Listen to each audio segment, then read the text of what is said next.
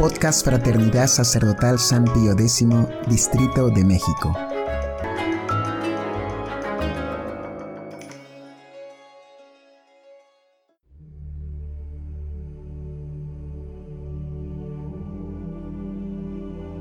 Hojita de fe número 32. Declaración de Monseñor Lefebvre sobre la nueva misa y el Papa. En el transcurso de estos 10 años, he tenido ocasión de responder muchas veces a preguntas que son muy graves. Me he esforzado siempre en permanecer dentro del espíritu de la Iglesia, conforme a sus principios teológicos, que expresan su fe y a su prudencia pastoral, manifestados dentro de la teología y a través de la experiencia de su historia. Creo poder decir que no he cambiado de opinión sobre estos temas y que este pensamiento es afortunadamente el de la gran mayoría de los sacerdotes, fieles adictos a la tradición infalible de la Iglesia. Ciertamente, las siguientes líneas son insuficientes para hacer un estudio exhaustivo de estos problemas, pero se trata más que nada de exponer claramente algunas conclusiones para no equivocarse sobre las orientaciones y pensamientos de la Fraternidad Sacerdotal San Pío X. Primero, sobre la nueva misa. Respecto a la nueva misa, destruyamos de inmediato esta idea absurda. Si la nueva misa es válida, se puede participar en ella. La Iglesia siempre ha prohibido a los fieles asistir a la misa de los cismáticos y de los herejes, aunque sean válidas. Es evidente que no se puede participar en misas sacrílegas, ni en misas que ponen en peligro nuestra fe. Además, es fácil demostrar que la nueva misa, tal como fue formulada por la Comisión de Liturgia, con todas las autorizaciones dadas oficialmente por el concilio y con todas las explicaciones dadas por Monseñor Bugnini, presenta un acercamiento inexplicable a la teología y culto de los protestantes. Así, por ejemplo, no aparecen muy claros y hasta se contradicen los dogmas fundamentales de la Santa Misa, que son los siguientes. El sacerdote es el único ministro. Hay verdadero sacrificio, una acción sacrificial.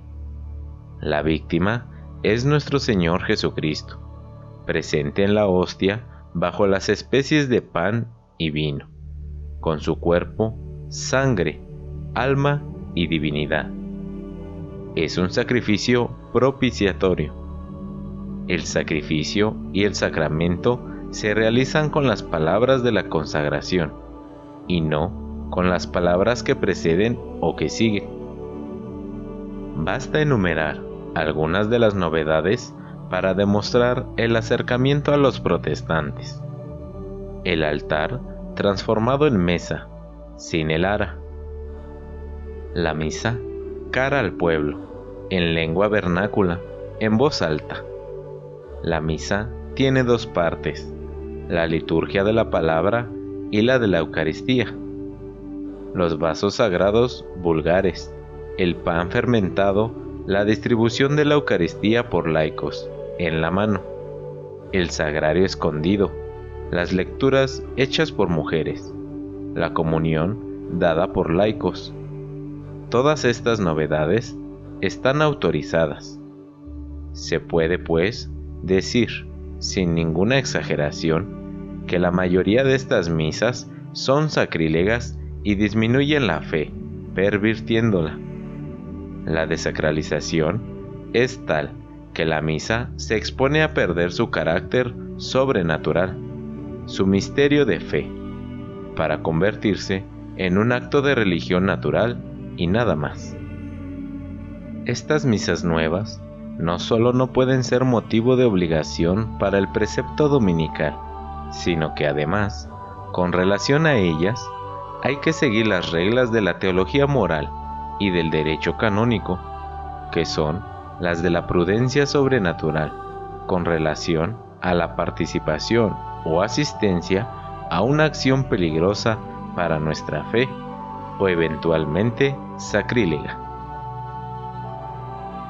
¿Hay que decir entonces que todas esas misas son inválidas?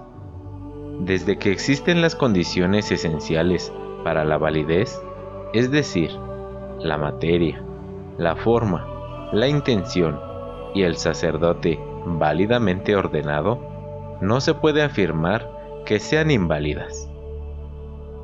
Las oraciones del ofertorio, del canon y de la comunión del sacerdote que se agregan a la consagración se requieren para la integridad del sacrificio y del sacramento, pero no para su validez. El cardenal Mizzenti, en la prisión, que a escondidas de sus guardias pronunciaba las palabras de la consagración sobre un poco de pan y de vino para alimentarse del cuerpo y sangre de nuestro Señor, realizaba ciertamente el sacrificio y el sacramento.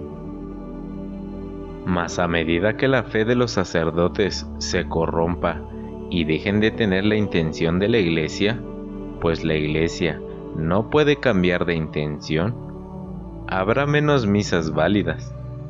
La formación actual no prepara a los seminaristas para asegurar la validez de las misas. El sacrificio propiciatorio de la misa ya no es el fin esencial del sacerdote. Nada más decepcionante y triste que oír los sermones o comunicados de los obispos sobre la vocación, a raíz de una ordenación sacerdotal. Ya no saben lo que es un sacerdote para juzgar de la falta subjetiva de quienes celebran la nueva misa y de quienes asisten a ella, debemos aplicar la regla del discernimiento de los espíritus según las directivas de la teología moral y pastoral. Debemos obrar siempre como médicos de almas y no como jueces y verdugos. Como se sienten tentados a hacerlo quienes están animados por un celo amargo, y no por el verdadero celo. Los sacerdotes recién ordenados han de inspirarse en las palabras de San Pío X en su primera encíclica y en los numerosos textos de autores espirituales, tales como Dom Chaudard, en el alma de todo apostolado, el padre Garrigou, en el tomo 2 de la perfección cristiana y contemplación, y Don Marmión en Cristo, ideal del monje. Segundo, sobre el Papa. Pasemos a la segunda pregunta, no menos importante. ¿Tenemos realmente a un Papa o a un intruso en la sede de Pedro? Dichosos los que han vivido y muerto antes de hacerse esta pregunta hay que reconocer que el Papa Pablo VI ha causado un serio problema a la conciencia de los católicos.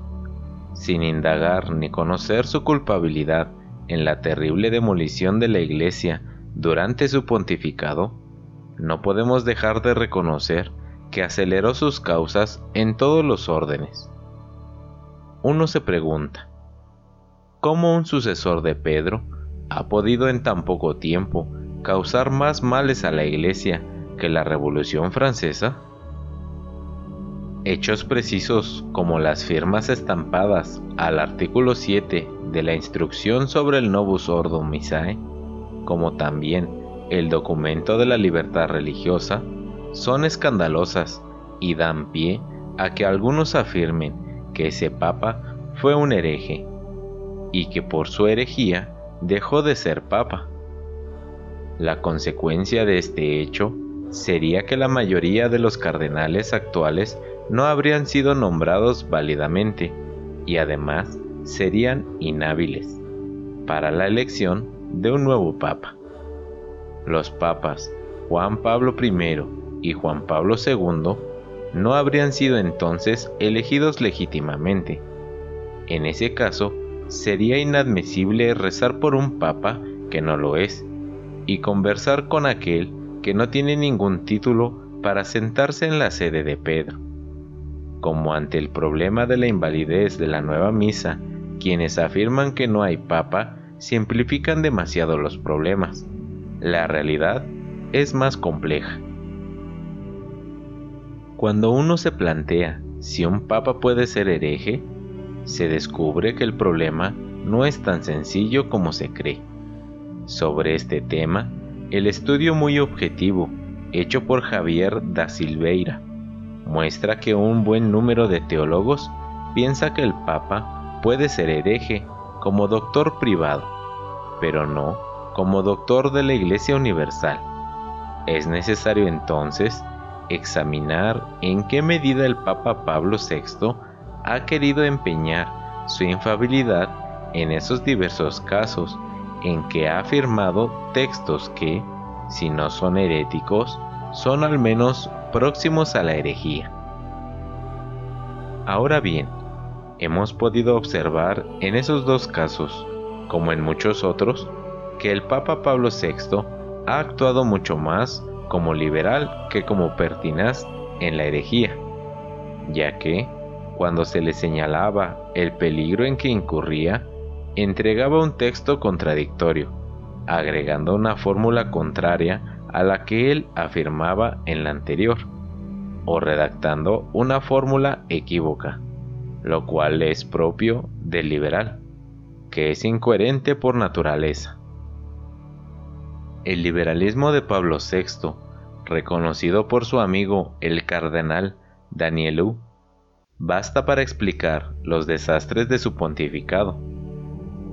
El Papa Pío IX, en particular, habló mucho sobre el católico liberal, a quien consideraba como destructor de la Iglesia. El católico liberal es una persona de doble faz, en continua contradicción. Quiere seguir siendo católico al mismo tiempo que se afana por agradar al mundo. Afirma su fe con temor de parecer demasiado dogmático y actúa de hecho como los enemigos de la fe católica. ¿Un papa puede ser liberal y seguir siendo papa? La Iglesia siempre ha amonestado severamente a los católicos liberales, pero no los ha excomulgado a todos. También aquí hemos de permanecer dentro del espíritu de la Iglesia. Debemos rechazar el liberalismo, venga de donde venga, porque la Iglesia siempre lo ha condenado con severidad por ser contrario al reino de nuestro Señor y en particular a su reino social. El alejamiento de los cardenales de más de 80 años y los conventículos que prepararon los dos últimos cónclaves no hacen inválida la elección de los dos últimos papas. Excesivo sería juzgarla inválida, aunque podrían, eventualmente, eso sí, hacerla dudosa. Mas la aceptación unánime de los cardenales y del clero romano, posterior a la elección, bastaría para convalidar dicha elección. Esa es la opinión de los teólogos. La cuestión de la visibilidad de la Iglesia es demasiado necesaria para su existencia, para que Dios pueda omitirla durante décadas. La postura de quienes afirman que no hay papa pone a la Iglesia en una situación confusa. ¿Quién nos dirá dónde está el futuro papa? ¿Cómo podrá ser designado un papa donde ya no hay cardenales? Este espíritu es un espíritu cismático, al menos para la mayoría de los fieles, que se afiliarán a sectas verdaderamente cismáticas, como la del Palmar de Troya o la de la Iglesia Latina de Toulouse. Nuestra fraternidad se niega absolutamente a compartir esos planteos. Queremos permanecer aferrados a Roma, al sucesor de Pedro, pero rechazamos su liberalismo por fidelidad a sus predecesores.